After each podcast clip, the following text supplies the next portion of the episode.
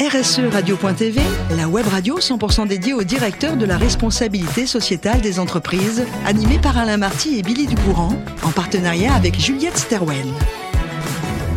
Bonjour à toutes, bonjour à tous, bienvenue à bord de RSE Radio. Vous êtes plus de 5000 directeurs de la responsabilité sociétale des entreprises et dirigeants d'entreprises abonnés à nos podcasts. Nous vous remercions d'être toujours plus nombreux à nous écouter chaque semaine et bien sûr, vous pouvez réagir sur nos réseaux sociaux et notre compte XRSE Radio-du-Bas TV. À mes côtés pour co-animer cette émission, Marc Sabatier. Bonjour Marc. Bonjour Billy. Merci de nous recevoir dans vos locaux, mon cher Marc, et vous êtes, je le rappelle, fondateur et CEO de Juliette Sterwen. Aujourd'hui, nous allons accueillir Bérangère Assaillante. Bonjour Bérangère. Bonjour. Et mon cher Marc, je dois dire que nous avons chacun chez nous quelque chose de Bérangère. Je m'explique. Bérangère est directrice de la RSE, de l'innovation et de la communication institutionnelle de But, les magasins But. Alors, Bérangère, avant d'en arriver à votre métier, on va euh, se plonger un peu dans votre enfance. Vous venez d'une famille euh, toulonnaise et dans votre famille, euh, tout le monde était un peu dans les maths ou la chimie. Mais pas Exactement. vous. Vous étiez le, le vilain petit canard alors? Alors, j'ai quand même été assez disciplinée jusqu'en terminale, puisque Mhm. j'ai fait un baccalauréat scientifique. Et puis, euh, après, j'ai un petit peu euh, choisi ma propre voie. Donc, moi, j'ai plutôt choisi le commerce, euh, et plus particulièrement après le produit, le développement produit et les achats. Donc, effectivement, j'étais un peu le vilain petit canard. Ouais, parce que vous dites, euh, euh, jeune, euh, vous aviez envie d'être chef de produit. Ça veut pas dire grand-chose quand on est ado.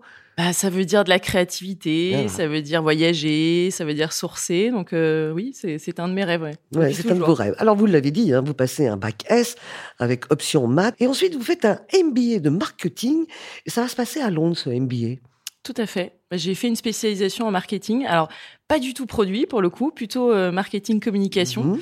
pendant un an à Londres. Et puis, euh, je suis revenue après en France pour rejoindre une entreprise, une belle entreprise américaine. Ah, une belle entreprise américaine. Au départ, c'est un stage, mais ça va être converti. Et je dois dire que ça fait rêver tout le monde. Vous étiez chez Disney. Ouais, J'ai travaillé euh, dix ans chez Disney, dans Mhm. les achats toujours. Achat au début, après concept de magasin, ça fait rêver, ça. C'est bientôt Noël. Moi, Bah, je peux De vous toute dire façon, que- travailler dix ans chez Disney, on rêve à peu près tous les jours. Et honnêtement, euh, c'était une très très belle expérience. Et c'est effectivement la magie euh, au quotidien. Alors, euh, concept magasin, là, c'est important. Hein. Il, y a des, il y a des périodes très particulières. Achat maison. Vous êtes resté 12 ans. Est-ce qu'au bout de 12 ans, vous avez choisi entre Mickey et Donald? Franchement. Non, j'ai choisi, euh, en tout cas, euh, je- je- j'avais effectivement euh, fait un petit peu le tour euh, de l'histoire et je voulais me rapprocher d'un bien de consommation qui me parlait un petit peu plus, Mhm. la décoration, qui a toujours été un de mes sujets favoris et je, je l'ai fait aussi chez Disney à la fin de ma carrière chez Disney. Et donc, du coup, effectivement, j'ai basculé chez Conforama. Parce que c'est vrai qu'on on l'oublie, mais chez Disney, parallèlement, il y avait ce qu'on appelle un gros département textile. Et c'est là que ça va vous donner l'idée de vous lancer sur un MBA que vous faites à l'Institut français de la mode et du design. Et effectivement, vous partez pour Conforama. Vous arrivez euh, en 2015 au poste de manager décoration. Euh, vous vouliez donner aussi du sens à ce que vous faites. Et quand vous partez euh, travailler chez But, vous commencez à être manager home département. Ça, c'était la première étape pour vous aujourd'hui euh, pour But. Et c'est en 2020 seulement que vous prenez, donc après 15 années d'achat, finalement, la direction RSE Innovation.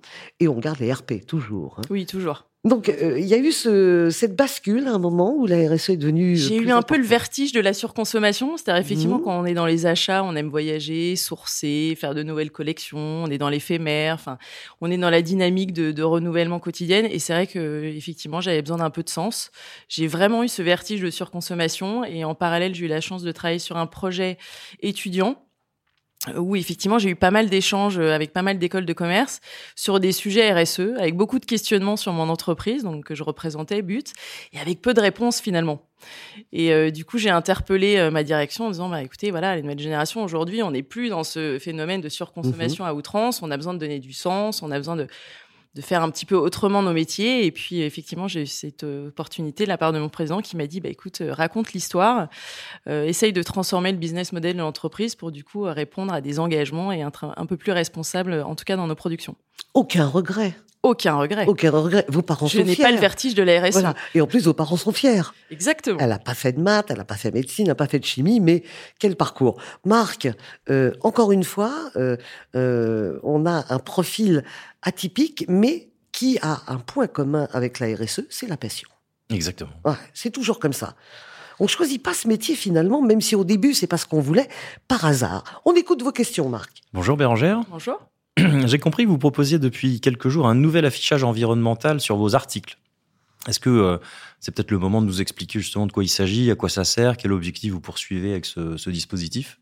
Tout à fait. Alors effectivement, quand on a écrit notre démarche RSE et puis euh, notre bilan carbone euh, qu'on a effectué l'année dernière a effectivement confirmé que dans une entreprise de distribution, euh, en tout cas nous chez But, c'est 92% notre bilan carbone est généré euh, par le produit, donc de l'extraction de la matière première jusqu'à l'utilisation et le traitement de vie du produit. Donc effectivement, c'est un projet qu'on a adressé en premier, parce qu'on s'est dit que c'est le projet qui faisait le plus de sens.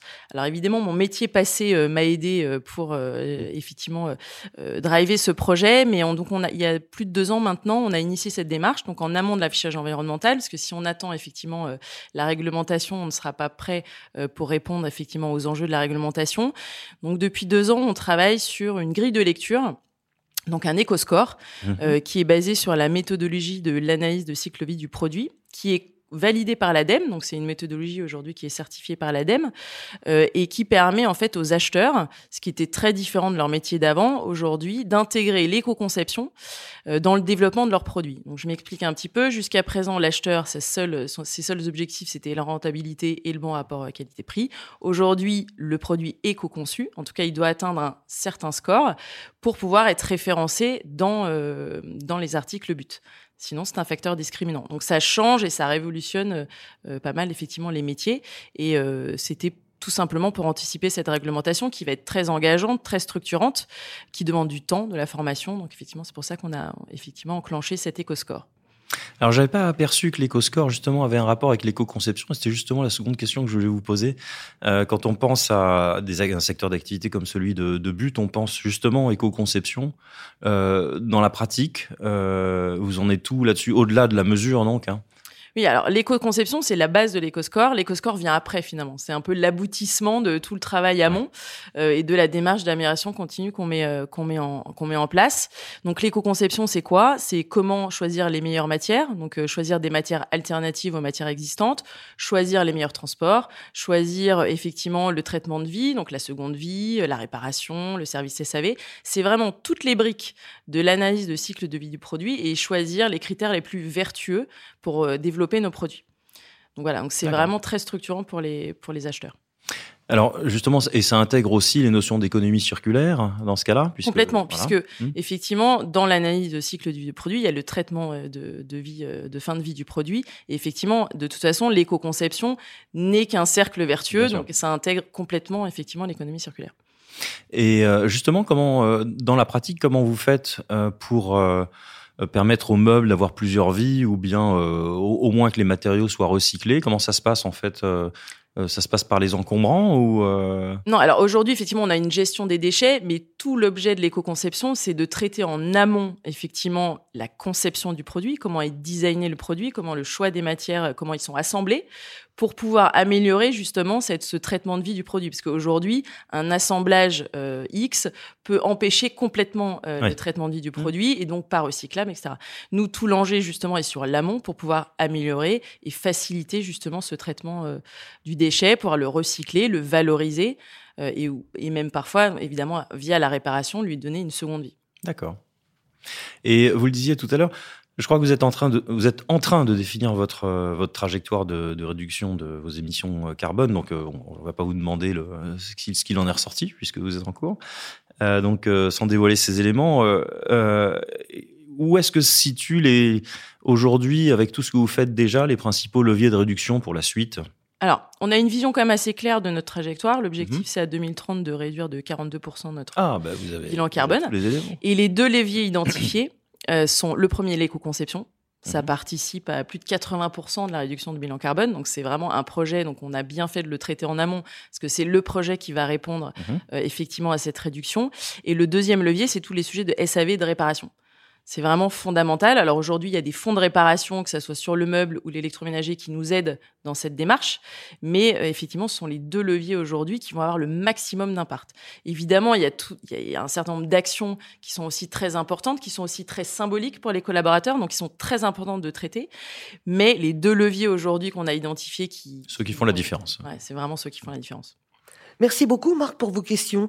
Quand on écoute Bérangère, euh, et on a remonté un peu aussi euh, d'où elle venait, on, on observe qu'il y a toujours deux choses euh, qui vont en même temps. C'est la discipline, mais également la créativité. On est bien d'accord. Disney, il y a une discipline. Hein.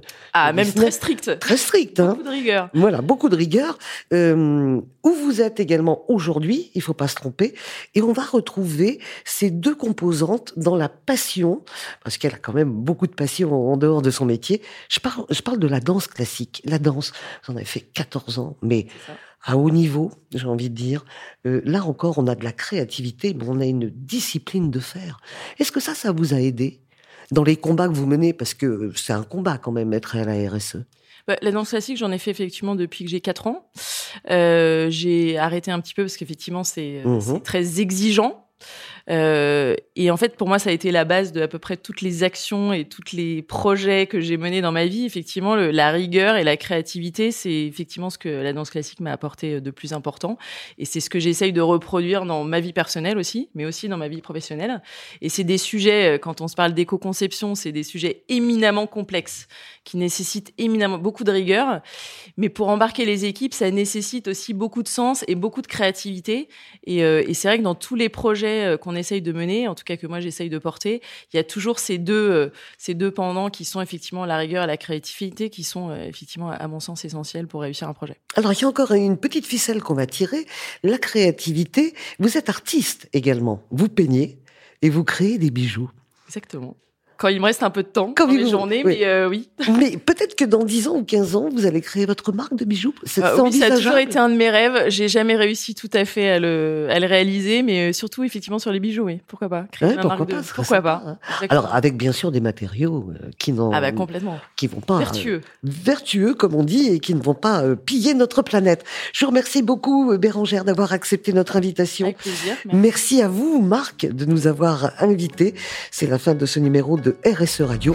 Retrouvez toute notre actualité sur nos comptes X et LinkedIn. On se donne rendez-vous mardi prochain à 14h précise pour une nouvelle émission. L'invité de la semaine de RSE Radio, une production B2B Radio.tv en partenariat avec Juliette Stawen.